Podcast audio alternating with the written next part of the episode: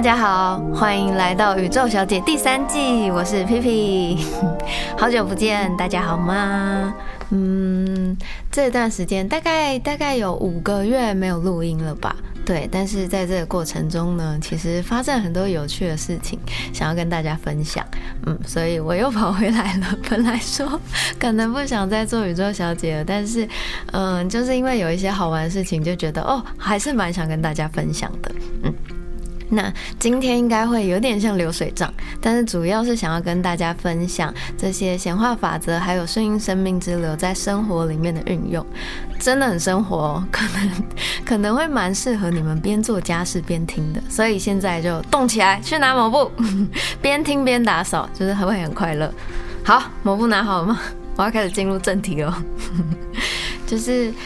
就是这半年接近半年的时间没有录宇宙小姐。然后记得上一季最后一集 live podcast 的时候，其实我有说过我要停更了，因为我有有了想做的事情，然后呃那件事情还蛮花时间的，然后也蛮花心力的，所以其实我这几个月真的很努力在进行那件事，但是是什么呢？还先不能说。嗯，不过虽然停更蛮久了，然后但我一直有收到一些。新的跟旧的听众私讯来问我说：“宇宙小姐还会不会有新的集数啊？或者是会有一些新的听众来说啊，他们现在才听到宇宙小姐，但他们觉得嗯帮助很多，或者是嗯听到这个 podcast 觉得很开心，有人可以理解的他们等等的，对，然后没错。”身为一个 podcast，我真的是对这种 被听见的感觉产生了虚荣心啊！对啊，因为就觉得哇，原来还有人在听哦，嗯，所以既然你们诚心诚意的发问了，那我就大发慈悲的开始录音吧。好，嗯，所以很谢谢大家的收听跟支持，然后我们就一起继续互相陪伴吧。嗯，好。今天要来聊之前很常提到的顺应生命之流，那。其实顺应生命之流就会跟心想事成还有显化是很共生的关系。对，就是你顺应生命之流，你就会感觉到你的心想事成，然后你就会觉得你想要的东西一直显化在你的生活当中。那显化有一个很关键的状态是，其实呃很多人都会说所有的一切都在了，可是你的频率有没有对应到？当你对应到那个频率的时候，你想要的东西就会出现。对，所以。嗯，我们的生活里面有很大一部分不舒适感，就是来自于事情跟我们想的不一样。对，那当你顺应生命之流的时候，保持跟敞开接纳所有的发生，其实这样的能量状态会让我们的灵肉合一。那灵肉合一的状态里面呢，就是你的灵感会很丰沛，然后会很心想事成。相反的，如果你和你的生命之流互相拉扯，产生的那一股排斥力跟恐惧，就会让你对应到匮乏的恶性循环，所以你就会觉得。我也是心想事成啊，因为我常常觉得我担心什么事，什么事情都会发生。没错，因为你你的频率处在一个恐惧的阶段的时候，你就会一直对应到那些恐惧的事情发生。嗯，那如果我们的频率对应到的是很丰盛，然后。嗯，很相信、很信任这整个生命、整个世界的时候，其实你相信的好事就会一直发生。嗯，就是这些概念，我们之前其实有蛮蛮长都融入在各级的 p o c k e t 里面有讲到嘛。对，那之前有一个通灵人巴夏，不是其实也蛮爱提最高兴奋原则嘛？就是凡事跟随着你当下的最高兴奋，那生命就会展现心想事成的奇迹给你看。嗯，好。今天要来 讲一些心想事成的例子，对，虽然听起来有一点呛，但是我觉得是很好的生活里面运用。因为我们一直讲一些冠冕堂皇道理是没有用的，最主要是透过这些例子的分享，让大家知道其实生命之流是很有趣的一件事情。好，第一个要分享的例子是，嗯，我在一月一月中的时候，还是一月底的时候去了一趟日本。终于可以飞出去了，超级开心的。对，然后就是那时候我去日本的时候，其实我只有一个想法，就是这三年我都见不到日本的朋友，我只想见朋友。我没有特别想买的东西，我也没有特别想去吃什么好吃的，我就只是很想要去那边见一见大家。对，然后嗯，就是所以我没有特别设定我旅程里面的所有目标，我唯一的目标就只是我想要看一看大家过得好不好，我想要知道，因为以前东京真的很像我第二个生长的城市，我每个月飞过去太多次了，然后又在那里生活过、工作过，对，所以我很想要看一看。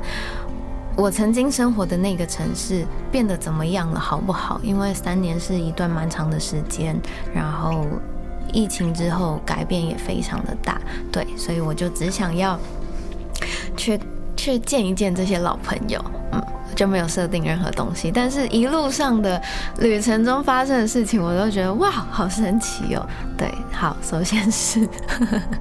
首先是大家应该都知道我很喜欢《东京复仇者》Mikey，对吧？就是呃，如果不知道的人现在也知道。那如果不知道《东京复仇者》是什么，赶快去 Google，是一套呃超级好看的动漫。对，然后那他很中二，他真的很中二。我要先说，但是因为我本人很喜欢中二的东西，就是很中二又很热血，然后又充满很多嗯。嗯，人跟人之间的情感，对，所以我超级喜欢《东京复仇者》。嗯，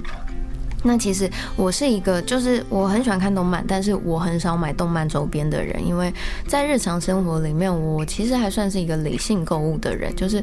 我已经有点成熟了，不像小时候会很想要买很多皮卡丘的东西，但我现在就会觉得，哦，这些东西买回去，我好像也只是摆着在那里生灰尘那。嗯，所以我其实真的很少再买动漫周边了。但是我去日本的时候，发生了一连串很有趣的事情。故事是这样开始的，就是我到东京的第三天之后，因为呃，其实那一趟旅行基本上算是我一个人的旅行，然后只是我在旅途过程中，我会去见很多朋友这样。嗯，所以有一天晚上，我就自己去，嗯，自己在饭店里面很无聊，然后我想说，那我下去便利商店，嗯，逛一逛好了。然后我就在逛的时候，就是他们的收银台不是会有那种 POS 机，然后是会有广告的，就是他会一直跑很多很多的广告，很多很多的东西在那里卖嘛，对。然后我就在排队结账的时候，就是。我就突然间瞥过去一眼，然后发现，等一下，Mikey 就是东京复仇者，怎么会有这个？但是因为那画面很快，然后他就闪走了，然后就轮到我结账，所以我结完之后，我就站在旁边看，我想说，不可能，我跟这个东西这么熟，我不可能看错。然后我就在旁边等，一直等，一直等，等了大概等了大概七八分钟有，因为他们广告真的太多，所以要整个轮一轮，然后再回到那张那张。照片的时候真的已经蛮久了，然后就等了七八分钟，然后一一出现的时候，我就立刻用手机狂拍拍，把它拍下来，就是连续拍这样把它拍下来，然后我就发现哦，原来在嗯我要离开日本的最后呃一天，哎不不，我要离开日本的前一天。刚好那个限定的周边会发行，而且它只在日本的 Seven 卖。然后我就想说，哇，在我要离开日本前一天，这已经是宇宙安排，一定是要让我买到。对，然后我就记下那个日期，然后我就超级开心的。结果我没想到，就是我在要离开日本的前一天，其实我是要去那个那个哪里啊？太阳之塔，你们知道吗？就是在大阪的万博公园。然后有那个冈本太郎建，那当时为了万博建了一个超大的太阳之塔，然后我要去那边，嗯，我要进去塔里面参观，所以它其实在一个很离市区很远的地方，然后可是这是一个 Seven 限定的周边，所以其实 其实如果我没有一大早起来去买的话，要不然就是。我我要等到晚上才会回到市区，然后就就就是陷入一个有一点囧的情况，对。然后那一天早上，因为我真的也是蛮早就要出发去万博公园，所以我路上只要一经过 seven，我就会立刻进去询问他们有没有买这个东西。然后每一家，我到那时候路上大概经过三四家 seven 吧，因为就只只会去到车站，然后跟车站周边等等。三四家三本然后每一家都跟我说已经卖完了。然后我想说，天哪，日本人买周边的那个反应的速度真的太快了吧，真是有点恐怖。就是每一家都卖完，因为它是限定贩售，它不是所有的店铺都有，所以也有一些说他们就是那边没有卖。然后我就很紧张，我想说，天哪，等我去完太阳之塔，晚上回到市区的时候，应该早就全部卖完了吧？我就有点沮丧。可是因为太阳之塔很漂亮，我在那里也是逛了很久。所以我就暂时忘记这件事情了，然后就是一直到我出了太阳之塔，然后逛完万博公园之后，准备搭车回市区的时候，然后我就在电车上，我又想到这件事情，然后想说怎么办？怎么办？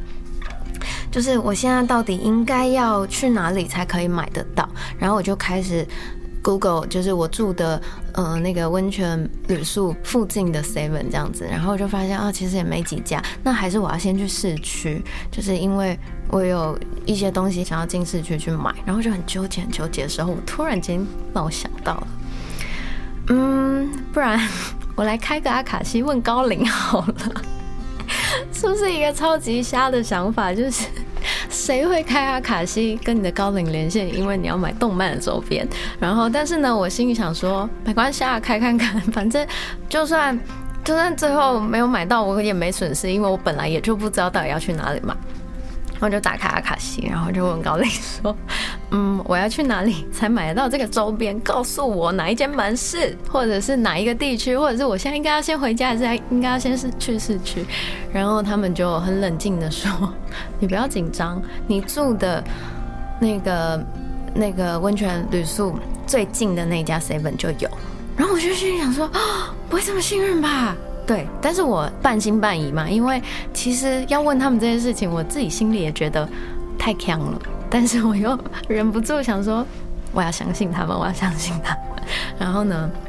所以我就选择先回到旅宿，然后放东西，然后之后我就就立刻走去离那边最近的一家 seven，然后进去的时候，然后我就去排队，然后呢，就在我排队的时候，在等等那个等着要问店员的时候呢。我就看到，又瞥见那个 POS 机又跳到《东京复仇者》的那个广告上面，然后我心里想说，如果我现在又看到了，肯定是宇宙要让我买到，不然不可能就是这么巧，就是他们有这么多广告，但是我每次一站到那个位置，就是它就会跳出来。就是我之前不是有跟大家分享过共识的概念吗？如果你一直每一天你都一直活在这些共识里面，一直发生无限多的巧合的时候，你就会知道这是宇宙在跟你对话，就是。我太了解宇宙的这些语言了，所以我去心里想说，没错，一定就在这间 seven 里面。没想到，我就拿那个照片，然后去问那个店员的时候，店员就说：“哦，我们这里没有卖。”然后我心里想说，什么意思？怎么可能？我就在那里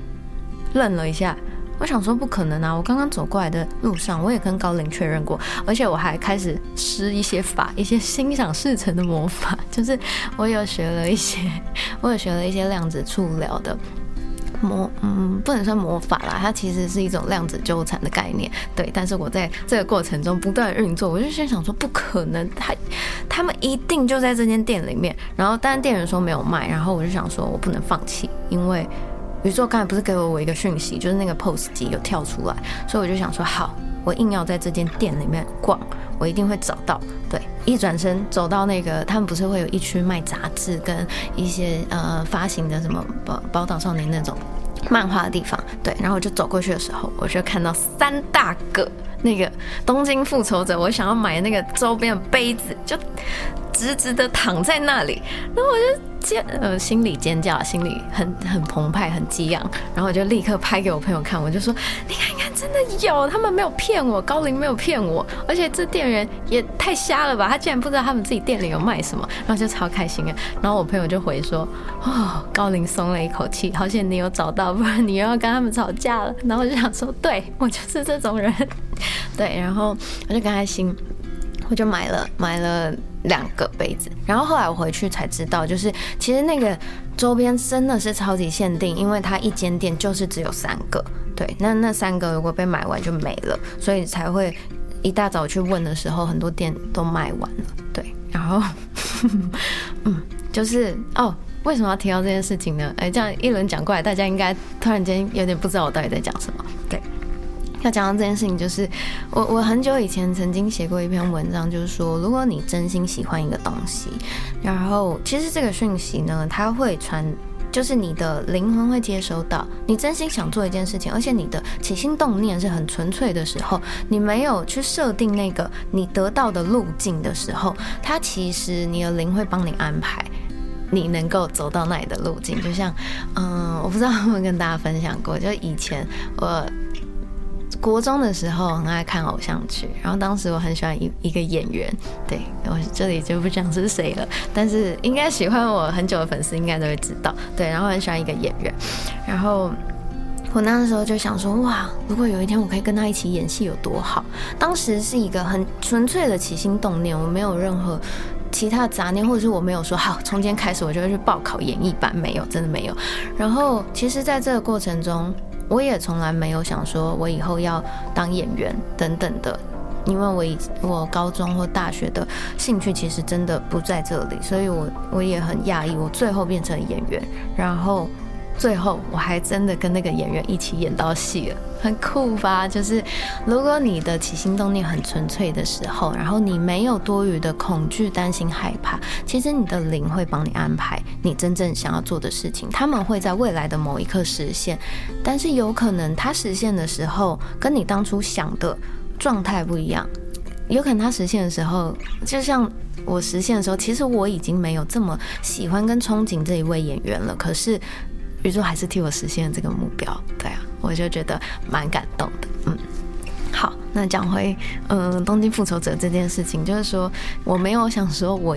今天没买到这个周边我会怎么样，对，但是。就是在这个过程中，我还是感受到宇宙在疼爱我啊！就他们还是让我经历了一连串很有趣的过程，然后最后买到了。然后后来就买完杯子之后，那我就超开心。然后我就想说，好了好了，就是我最想买的东西已经买到了，那我要去市区的书店逛了。然后我就去逛书店的时候呢，我就发现，哇塞！今天就那一天，那一天是《东京复仇者》最后一集的发售日，太扯了吧！我完全不知道这个消息，但是我就是逛书店的时候，然后就逛到，然后所以我就在日本直接买了最后一集的漫画。那不过我买回来到现在还没拆开，因为我就是有一种近乡情怯的感觉。嗯，但是我主要想要跟大家说的是，其实可以保持敞开，对你的生命保持好玩跟好奇心。对，因为。你要让你的生命去自己展现它惊奇有趣的地方，那这就是所谓的顺应生命之流。在东京的时候还发生一件酷的事情，就是你们知道我的摄影集《Miss May》里面，就是它是中日文都有嘛，所以那时候我去。东京那一趟的时候，我就想说，那我想要带几本去送给我要见面的那些朋友，对，然后我就带。然后有一天晚上要跟其中一个朋友吃饭，结果那天早上睡过头了，所以我要出门的时候太慌张了，然后我就忘记带我的书了。然后我就想说，啊，那到底怎么办呢？我要中间回去，就是跟朋友约下午的朋友约完之后，我要先回去饭店。拿我的书吗？还是说我应该要就是直接去吃饭，然后书之后再寄给他？嗯，然后结果那一天我就收到了一个呃日本的摄影师传来讯息，就是说他在他在某个地方的那个一间书店里面有一个摄影展，然后邀请我去看。虽然它是一件超级临时的事情，对，但是。因为我蛮喜欢那个摄影师的，然后下午我又刚好要跟小鸟见面，然后我就问小鸟说：“那我们要不要傍晚的时候一起去那书店看一下那个摄影展？”然后小鸟就说：“哦，好啊，好啊，反正我们都很随性。”然后后来我们就吃完饭，然后拍照逛一逛之后呢，那我们就去了那间书店，然后想说去看那个摄影展。结果进去的时候，然后那个摄影师看我，他就超开心的，然后他就说：“你知道吗？这间书店也有卖你的书哦。”然后我就整个人傻眼，我想说太夸张了，怎么可能这么刚好？就是因为我完全不知道，然后我也没有查那间书店，因为我知道我的书其实，在在东京有一些呃独立书店里面有铺货，只是我没有去查说到底在哪里。然后结果没想到，我只是随意的答应了一个邀约，然后就在那里，然后遇到我的书，然后我就刚好可以在现场直接买一本送给我晚上要一起吃饭的朋友，很酷吧？对啊，就是这些共识、这些巧合，其实也会很让我知道自己跟宇宙、跟我的灵魂的连接是很通畅的，然后是被宇宙疼爱的的感觉。嗯，对，跟大家分享一下。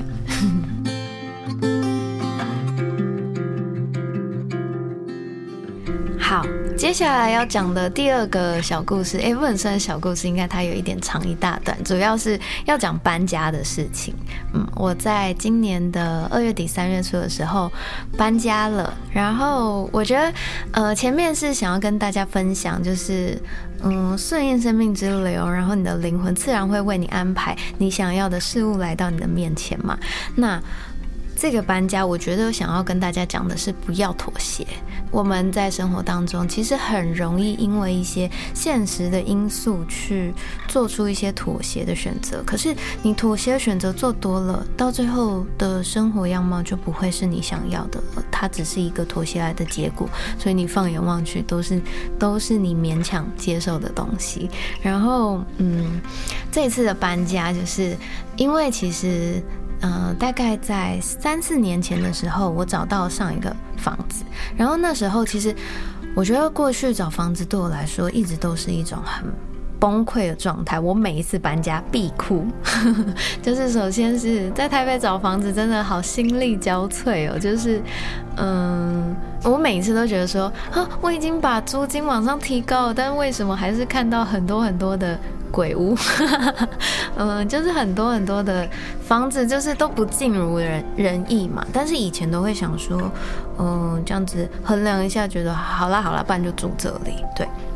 然后大概三年前在找上一个房子的时候，找了一轮下来，真的太崩溃了。后来。姐姐就建议我说：“你要不要在脸书上面问看看？因为在朋友的周围介绍来的房子，可能都会比较好，然后也是也可能是大家认识或者是住过的房子，就是比较有保障这样子。”然后我想说啊，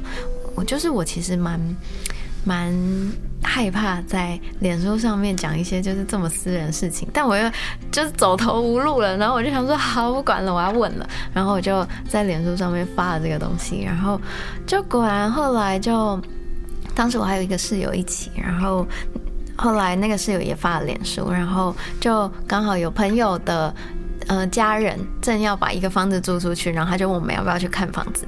然后我一看的时候，我就超级喜欢那个房子。其实我当下就蛮想租下来的，就觉得哇，找了一轮之后，然后这个房子的不管是呃坐落的地点，然后或者是价位，然后或者是嗯当时整个综合评估起来的状态，都是我们当时遇见最好的。然后就觉得好棒哦，然后呢，我那当时室友就说，不然我们先出去吃个饭，然后嗯想一下，然后再再来问他们好了，嗯，然后我们出去之后呢，我们就去吃饭，然后那个室友就问我说，你觉得我们要杀价吗？因为就是看房子 看到后面都多少会觉得，有时候房东会灌一点。租金的水嘛，就觉得说好像有那个谈的空间，然后我就跟他说，我觉得不要杀价，因为这个房子这个价钱真的已经非常的公道了，就是我觉得如果杀价的话，就是超级良心不安的。然后我就跟他说不要杀价，我觉得我们可以直接租下来。然后室友就说好，然后就传讯息给他朋友，就说我们想要租这个房子，对。然后结果我们去就是要签约的时候呢，然后就遇到就是。真正的房东就是朋友的家人这样子，然后那个房东太太人也超好的，然后然后他看我们，他其实蛮开心的，因为他也有在就是学一些身心灵的东西，然后他有学颂钵什么的，对，然后呢他就跟我们分享，他就说如果我们刚刚跟他杀价的话，这个房子他就不租了，对，然后就觉得哇怎么会发生这样的事情，然后他就说因为。其实前面他在整理这个房子的时候，然后就有很多人就是打来，或者是说要来看，可是其实根本还没有看到房子，然后他们就先想要杀价，对，然后他就觉得他自己的房子，嗯，状态也不差，为什么就是你也还没来看过，然后你就要跟我杀价，然后他就觉得蛮沮丧的，所以呢。他有一天，他就决定，他要好好的把这房子整个打扫一次，然后就说，如果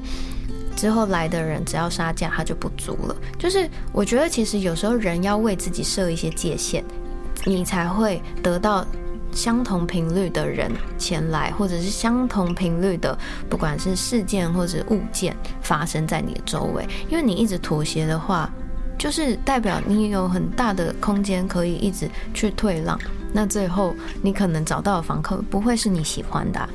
所以我们就觉得这个故事超级神奇的，就是好险刚刚我没有说要杀价，就觉得 yes，就是嗯遇到这样的一个房东，我也会觉得嗯这样子比较好，因为我们得到了一些想法跟频率很相同的状态。后来我也在那个房子里面住了三年多，但是住到最后，我想要搬家的原因也不是那个房子不好，对，就只是我突然间有一个感觉是。我跟这个房子的缘分好像差不多了，我好像可以开始找房子搬家了。我记得在上一季的时候，我有找李佳来聊天嘛，然后就是想要聊说到底要怎么找房子，因为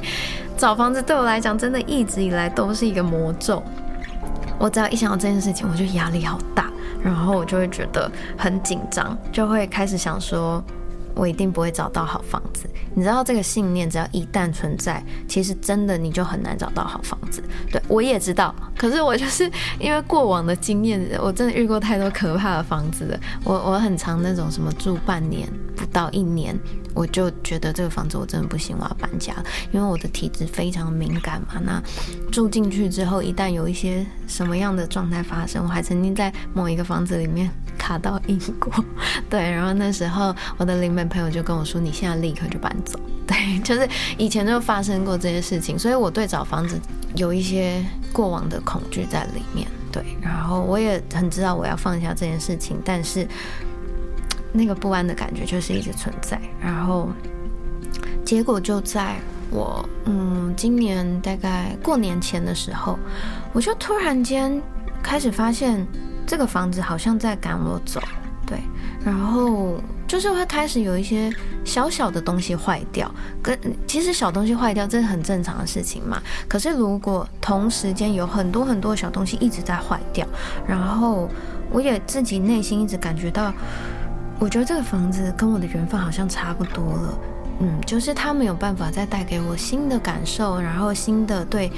接下来生活的期待了，对他没有不好，可是我觉得我们的缘分尽了，所以呢，我就突然间有一股好强烈想要搬家的想法，然后呢，我就决定一过完年我就要立刻搬家。对，当你对宇宙发出了很强烈的意念跟很强烈想法的时候，你的灵其实真的就会开始帮你安排。然后，但是不，你不能说啊，那我就坐在这里等我领安排吧。不是这样的，就是你也要开始做一些，你要去到那个目标的时候，开始有一些的行动。所以我就开始每天狂花五九一，然后狂看那个租屋的社团，这样。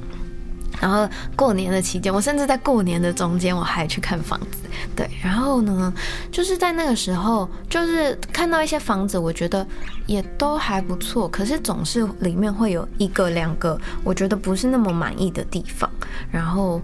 这一次我就跟我自己说，我不要妥协，就是因为我一旦妥协住进去，我就永远会觉得那那一个令我不舒适的地方一直存在。对，所以我就告诉自己说，我一定要找到一个我真的很喜欢、我超级想住的房子。对，然后呢，就是一直看，然后看到看了大概一个多礼拜吧，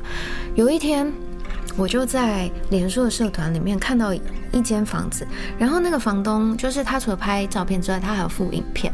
我看完那影片，我就立刻超想要租那个房子，然后我就马上传讯息给那房东说，我可以去看房子嘛。然后我甚至差点都想要直接问他说，我现在就可以租，什么时候可以签约？对，但我忍住了。然后 房东，我们就跟房东约好看房的时间。然后我一走进去的时候。我就看到了那个房子，它是一个楼中楼，就是我现在住的这个家是一个楼中楼。然后我一看到那个楼梯的时候，我就立刻想起我的干女儿小石，她超级喜欢爬楼梯的。然后那个阁楼，就是不知道为什么，我一走进那个房子，我就仿佛可以看见她会在那个阁楼玩的很开心的样子。然后我就觉得就是这里了，我就是要租这间房子，无论如何，对。然后我就当下我就问那房东说，就是什么时候可以签约什么。结果没想到这个房东要挑房客，他不租我，他就 他就是嗯，他就说他想要先带看所有有询问他的人，然后询问嗯，就是带带看了一轮之后，然后他觉得遇到合适的房客，他。他才想要就是来讨论说后续的签约，就是他其实是一个也是一个蛮谨慎的人，然后也是一个想要找到他自己嗯觉得合得来的人这样，然后我觉得这是一件好事，对，所以我就心里想说，不可能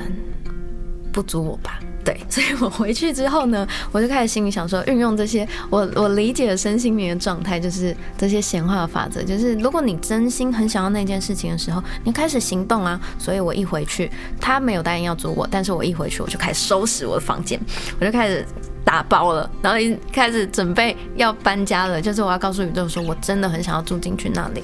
我立刻我就可以开始做出这个行动，然后就开始收东西。那当然，我还是运用了一些我心想事成的魔法。我刚刚前面讲到量子处理，对，然后就开始施法。